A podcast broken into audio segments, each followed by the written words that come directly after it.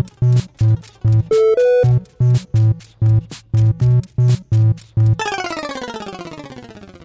Bienvenidos a Pulsa Start, el podcast casi diario de actualidad de videojuegos conmigo, con Alejandro Marquino. Y hoy vamos a empezar, hoy va a ser cortito y al pie. Vamos a empezar hablando de Far Cry 6. Y es que ante su inminente lanzamiento, cada vez Ubisoft va soltando más información. Y ahora ha tocado el paso, ha tocado paso de comentar las diferencias entre la versión de PC y de consola de nueva generación. Y en este caso, una muy determinante, importante, sobre todo para muchísimos aficionados que no se lo han tomado del todo bien. Y es que Far Cry 6 no tendrá ray tracing en las versiones de nueva generación. Esto, esta tecnología de, ya sabéis, de iluminación realista, avanzada, con, bueno, en fin, la polla de la iluminación, será exclusiva de PC. Y esto se debe a que el equipo de desarrollo que ha llevado las, versiones de consola de nueva generación han preferido centrarse en ofrecernos una experiencia 4K y 60 FPS, 60 frames totalmente estables. Y diréis, ¿y no hay modo de fidelidad o de calidad gráfica en muchos juegos, como por ejemplo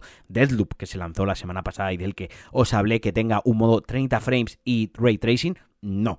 Ubisoft se ha centrado en que la versión de consola sea estable a 60 imágenes por segundo en todo momento y que lo mueva a 4K, que es algo muy importante porque, por ejemplo, otra vez haciendo referencia a Deadloop, que es el, como digo, como se lanzó la semana pasada, me viene de perlas. Iba a decir, me viene al pelo, pero como soy calvo, pues no puedo utilizar esa expresión.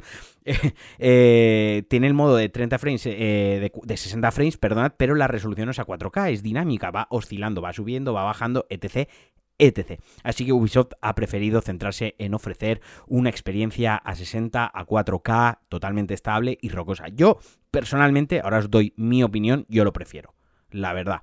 Eh, porque quitar el ray tracing lo que va a hacer es que tengamos 4K 60 frames con mejores texturas, con más detalles de geometría y sobre todo con más distancia dibujado, que yo lo veo súper importante para este tipo de juegos, para que nos dé esas imágenes, esos paisajes preciosistas. Es muy importante la distancia de dibujado. Y si a cambio hay que perder ray tracing, yo estoy totalmente ir, porque el ray tracing mola, la verdad, mola mucho. Hay juegos que los cambia totalmente, solo hay que ver, por ejemplo, Control, que le sienta mm, genial ese juego, pero en la experiencia total, creo que en el conjunto de la experiencia jugando, los 60 frames en consola que lleguen de una manera estable y ya normalizada, que sea un estándar en consolas, creo que es un avance muchísimo, muchísimo más importante en el momento actual que estamos de, los videojuegos que el ray tracing. El ray tracing es como, eh, como cuando llegó el 4K a las versiones, las revisiones Pro de Xbox y de PlayStation, ¿no?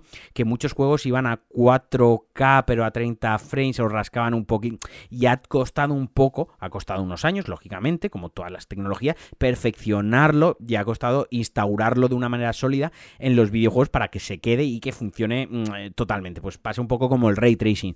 ¿Llegarán los juegos a 60 frames con ray tracing consola? Sí. Eh, ¿Llegará un momento que todos, todos, absolutamente todos los juegos tengan ray tracing mínimo a 30 frames? También. Pero estamos arrancando la nueva generación, que ya tiene un año, que parece, parece poco, parece que fue ayer, porque este año no existe. Este, lo que ha sido 2020-2021 no existe. Entonces parece que se lanzó ayer PlayStation 5, pero ya va a hacer un año de su lanzamiento y no ha habido demasiados juegos tampoco. Entonces deberíamos ser un poco pacientes. Así que, bueno, yo os digo que a mí no me importa que me quiten el ray tracing si me ofrecen una experiencia a 60 frames con gráficos, entre comillas, estoy haciendo entre comillas en el aire con los dedos, eh, con gráficos en ultra y a 4K.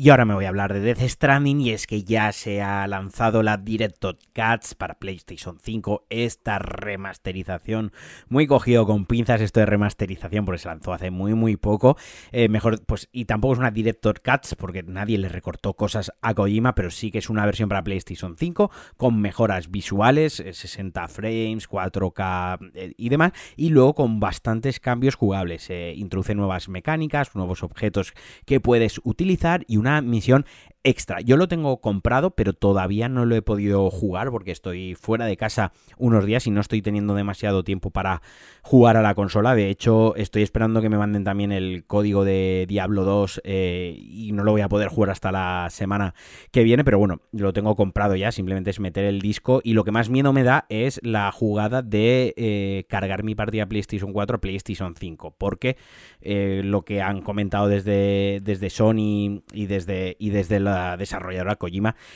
que el juego son, como digamos, dos aplicaciones totalmente diferentes, son dos juegos diferentes. Entonces se ve que hay que meter el de PlayStation 4, eh, cargar la partida a la nube, luego meter, instalar el de PlayStation 5 y descargarte la partida. Eh, ya veremos porque a mí me gustaría hacer una partida nueva eh, con todo lo que gané en la anterior, porque empezarlo desde cero así a pelo, mm, aunque me encanta, es uno de mis juegos favoritos, ya lo va a ser para siempre, me da un poco perecita, porque además Sandra, mi pareja, se lo pasó hace relativamente poco, hace tres meses estuve con ella viendo cómo se lo pasaba, así que digamos que lo tengo un poco fresco. Me apetece jugar una partida de nuevo, pero con las movidas que ya tengo, que lo estoy diciendo así a las bravas y a lo mejor no hay, no hay partida plus. Pero bueno, eh, que ahí lo tenéis. Yo, si no lo habéis jugado en PlayStation 5, los que tengáis una PlayStation 5 es una excusa fenomenal para jugarlo porque de verdad es una auténtica maravilla de juego. Y si no lloras con este juego, es que estáis muertos por dentro. Y ahora me vais a dejar que os hable de un, de un lanzamiento independiente que ha iniciado su compañía de crowdfunding y se han puesto en contacto conmigo, me han hecho llegar una demo del juego que como os he comentado, estoy fuera de casa, así que no le he podido probar todavía, pero sí que me ha mandado mucha información del juego y, vamos, he estado leyéndola y repasándola varias veces porque me ha molado bastante. Se trata de The Pioneer Survivor Desolation, que es un juego de supervivencia barra simulación para PC y también para Mac, esto bastante importante, desarrollado por un estudio independiente francés, Supercube, Supercube, como lo leo yo, que se fundó en 2019 y básicamente a mí me lo han vendido con esto, ¿eh? es cuando los Sims se juntan con The Martian, que es una de mis novelas de ciencia ficción favoritas. Si no la habéis leído, leedla y luego os veis la peli de Matt Damon porque mola mucho. Luego jugáis a los Sims y luego ya pues os metéis de pleno en The Pioneers. Pero bueno, para, para resumiros un poquito la premisa del juego, que mola bastante, la, la acción del juego discurre, se desarrolla en un futuro cercano, 2084, y pone en escena la conquista del sistema solar por parte de compañías privadas, que esto también es un punto partida muy guay, las megacorporaciones que se han cargado el planeta con el calentamiento global y se van al espacio a buscar nuestra salvación, pero que en realidad van a, a, cagarlo otra vez, a cagarla otra vez, que buscan asegurar la supervivencia de la humanidad gracias a la explotación de otros cuerpos solares, ¿no? De este punto de partida, pues eh, sale una misión tripulada desde la Tierra hacia uno de los satélites de Júpiter y cuando está llegando a Júpiter, pues se va al traste, se va al peo y solo sobreviven tres. Y ahí es donde, donde empieza el juego, donde encarnaremos a estos tres supervivientes con una misión científica que estaremos además perdidos en este satélite de Júpiter, en Io, durante el accidente y que tendremos que llevar a cabo eh, tres misiones, una de las tres misiones principales para sobrevivir, para pasarnos la partida. Una, reparar nuestra nave, explorando el planeta para recoger eh, chatarra, para recoger casco, componentes que estén averiados, repararlos y montar otra vez una nave y poder escapar.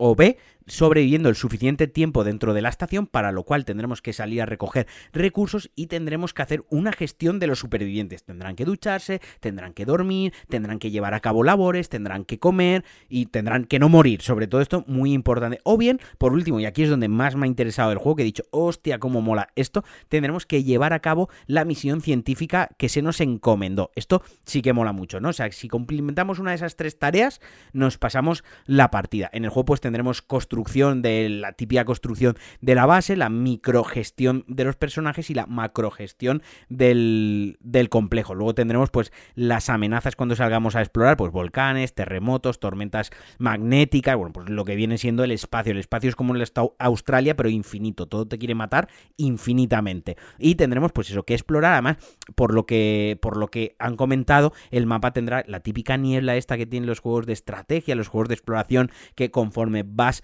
avanzando con tu personaje, con un vehículo a pie o lo que sea, se va desplegando la niebla, vas descubriendo mapa, así que no ves muy bien lo que te vas a encontrar. Y además, gestionar recursos, pues yo que sé, pues cultivar alimento, eh, producir agua reciclada, todo lo necesario para no palmarla. Como os he dicho, el juego ha empezado su campaña crowdfunding eh, que estará activa hasta finales de octubre. La plataforma, a ver si lo pronuncio bien, Kiss Kiss Bank Bank, o sea, de Banco Banco. Soy terrible con los nombres anglosajones porque me lo ponen tan difícil. Y se lanzará para PC, para Mac, está desarrollado en Unity y se espera que la salida sea en 2023 con un Early Access en 2022. A mí, ya os digo, yo estoy bastante in en el juego, voy a probar la demo este fin de semana y la semana que viene os contaré qué tal me ha parecido. Para mí el rollito este de los synths, vista semicenital, vista superior de la gestión de los tres personajes y luego además el tema de exploración, de construir la base, de ir avanzando, avanzando, avanzando, ¿sabes?